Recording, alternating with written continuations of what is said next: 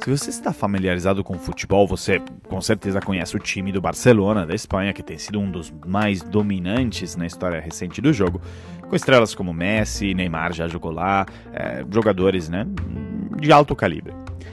Uma coisa muito original e única sobre eles é que, ao contrário de todos os outros times da liga, eles não são propriedade de uma única pessoa, mas sim de seus torcedores.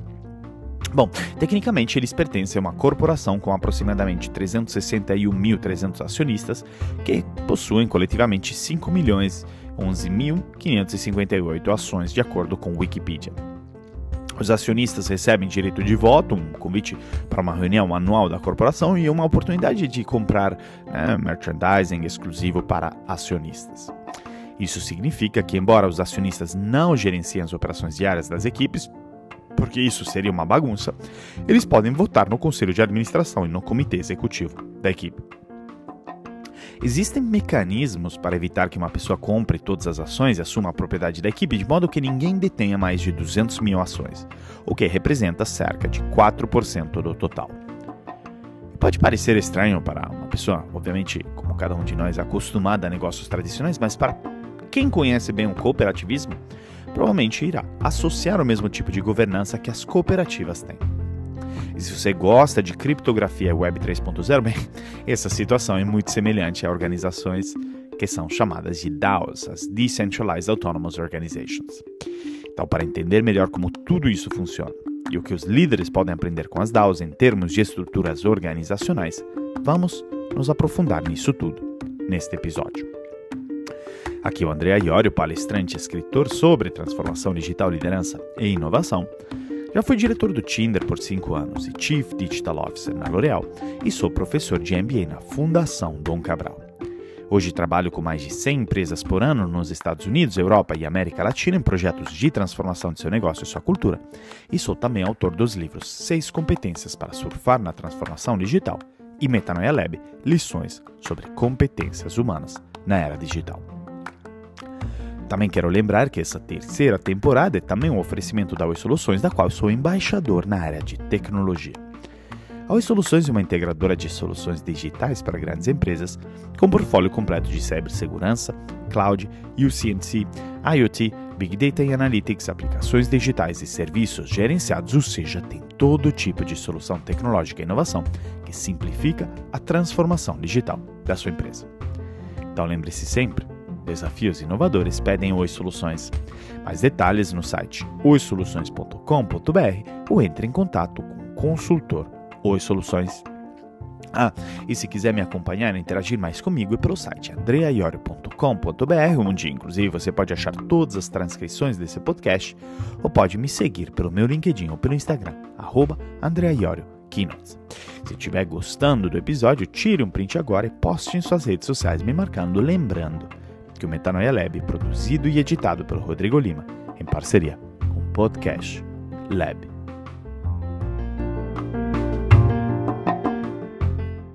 Recentemente eu estava estudando no conceito de DAOs, né, Decentralized Autonomous Organizations, e me deparei com um ótimo estudo do Thilo Hullmann, é um estudante da Universidade Otto von Bischheim, na Alemanha, que coincidentemente está em Fallender, a pequena cidade onde minha mãe nasceu. E esse estudo é chamado Are Decentralized Autonomous Organizations, The Future of Corporate Governance, ou seja, são as DAOs o futuro da governança corporativa? E esse documento chega a resultados muito interessantes, ou seja, que os estudos de caso de DAOs existentes mostram que a tecnologia pode mesmo não ser muito madura ainda, mas tem o potencial de resolver uma série de problemas da governança no futuro. Por um lado, problemas comuns como agency problem, seleção adversa, risco moral, poderiam ser eliminados pelas DAOs, pelo menos em teoria. Por outro lado, o uso de DAOs na prática permanece complicado é, para pessoas que não sabem utilizar ou desenvolver em cima de uma blockchain. Projetos como DAOstack e Aragon tentam simplificar os processos de criação de DAOs eficientes, mas ainda estão em estágios iniciais de desenvolvimento. Em cima disso, Pesquisas indicam que empresas que compartilham as características de governança de DAOs apresentam melhor desempenho no mercado. Líderes corporativos de empresas existentes têm pelo menos duas opções de adotar os princípios das DAOs na prática. Eles podem tentar mudar a empresa por estruturas de governança mais transparentes, colaborativas e menos políticas, tornando-se mais tipo uma DAO, ou podem criar uma nova DAO que atue como um veículo independente, por exemplo, no espaço de empreendimentos corporativos. O único erro que as grandes corporações não podem cometer é ignorar os Decentralized Ledger Technologies, porque a ameaça de que as DAOs que eliminam intermediários e terceiros confiáveis possam perturbar mercados inteiros é real. E quero começar focando no agency problem, que é um dos mais uh, pressantes para os líderes, ou seja, conflito de prioridades entre o proprietário de um ativo e a pessoa ao qual o controle do ativo foi delegado. A relação principal, a gente mais identificada em qualquer tipo de investimento e negócio é entre acionistas e líderes ou gestores. Investidores dependem dos gestores para realizar estratégias adequadas para agir bem em seu interesse, ou seja, para que ações subam de preço. Mas se os gestores não tiverem incentivos para que os preços das ações subam, eles podem agir de forma inconsistente com os melhores interesses do acionista.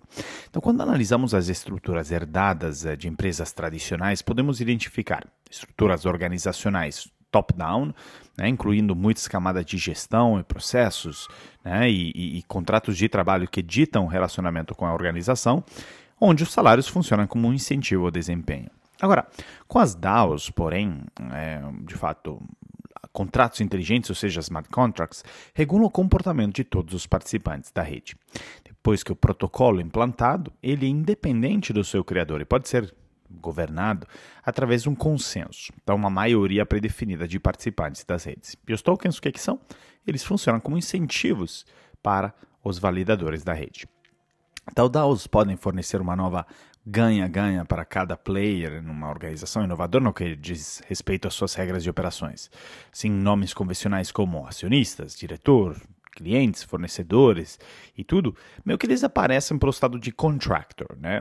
Enfim, generalizando, cada um substitui o outro dependendo da natureza dos smart contracts e o ecossistema está mudando de forma permanente. Os papéis não é que são fixos, são sempre questionados.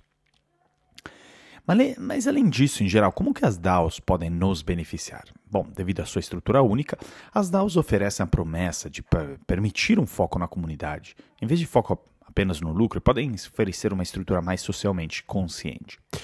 Um projeto que ajuda os indivíduos a prosperar, em vez de se concentrar apenas nos desejos de alguns grandes acionistas. Isso pode ter ramificações não apenas para as empresas, mas também em termos de como abordamos as causas que são importantes para nós, como sociedade. Embora as DAOs tenham seus próprios desafios, ou seja, eles tenham o potencial de melhorar o estilo de organização corporativa que mudou significativamente é, que não mudou, na verdade, ao longo dos últimos anos. Na verdade, a maioria das empresas americanas ou internacionais hoje está estruturada essencialmente da mesma forma que nos anos 1600.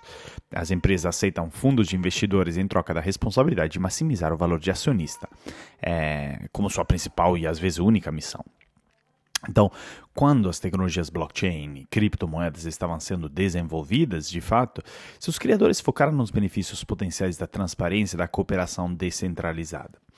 Esses aspectos foram fundamentais para garantir que um certo nível de independência e neutralidade fosse mantido e que os interesses de todo o grupo fossem priorizados, ao vez em, em vez né, de apenas aqueles de algum pequeno grupo de, eh, de acionistas. O formato também ajudou a evitar a manipulação e permitiu que as ações fossem tomadas em tempo real em vez do ritmo mais lento dos negócios tradicionais. Mas e se você gerenciasse uma empresa global, por meio não só de um coletivo, mas de uma organização diferente? Bom, a perspectiva é interessante e inovadora é muito parecida com o que o blockchain e sistemas descentralizados podem fazer. Então, a noção de uma DAO pode nos ajudar a repensar como nos organizamos para melhor permitir resultados impactantes. Nos assistimos, nos beneficiamos e até participamos de plataformas de shared economy, economia compartilhada, desde 1995 com eBay e mais recentemente com compartilhamento de viagens e hospedagens com Uber, Lyft e Airbnb. Esses serviços ativam indivíduos para vender, dirigir e hospedar, mas esse relacionamento com os compradores, passageiros e convidados são mediados. São centralizados por meio de hosts de plataformas que é apenas parcialmente responsável né? mas feliz em extrair lucros substanciais para o benefício de conectar este mercado por dois lados. E pior, mesmo manipulando às vezes uma plataforma não tão, tão transparente para maximizar lucro para acionistas, e que são diferentes dos vendedores, compradores, motoristas, passageiros, anfitriões e convidados que fazem a experiência do uh, shared economy acontecer. Então é possível ter uma experiência rica e conectada sem um operador central, permitindo que os mercados estabeleçam preços e qualidade e permitindo que os participantes cujo trabalho e escolhas apoiem a experiência lucrem diretamente. Essa é a benefício do DAO.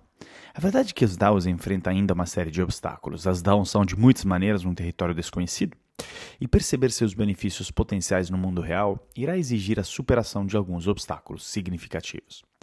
Mas a motivação para organizar as empresas de maneira diferente existe, e os benefícios potenciais são inegáveis. Ao considerar essas novas estruturas agora, em vez de simplesmente assumir uma atitude de esperar para ver, começaremos a fazer com que nossos negócios reflitam toda a gama de desejos das pessoas envolvidas, em vez de apenas guardar dinheiro e ganhar dinheiro para um grupo seleto. Com tantas necessidades sociais que precisam ser atendidas, né, mais cedo ou mais tarde, agora é hora de começar a atender o chamado para se organizar de maneira diferente. Se abraçarmos essa inovação e estabelecermos as estruturas legais que a tornarão viável, podemos usar essa tecnologia revolucionária para transformar um sistema misterioso né, para um sistema, claro, que irá atender às necessidades de todos através das DAOs. Eu quero que você reflita tudo isso como dever de casa e me conte. E nos chegamos ao fim de mais um episódio. Qualquer ideia, dúvida, comentário, até mesmo reclamação, é só entrar em contato pelo site andreaiorio.com.br, pelo Instagram, arroba ou por meu LinkedIn, o Instagram. Lembrando que este episódio é um oferecimento da Oi Soluções, da qual eu sou embaixador na área de tecnologia. A Oi Soluções é uma integradora de soluções digitais para grandes empresas com um portfólio completo de cibersegurança, cloud, UCNC, IoT, Big Data e Analytics, aplicações digitais e serviços gerenciados, ou seja, tudo que a sua empresa precisa em termos de transformação digital. Ah, e se você gostou do episódio, tire um print agora, me marca no Instagram, no LinkedIn, vai ser o máximo saber o que você achou. Muito obrigado e até mais um episódio do Metanoia Lab.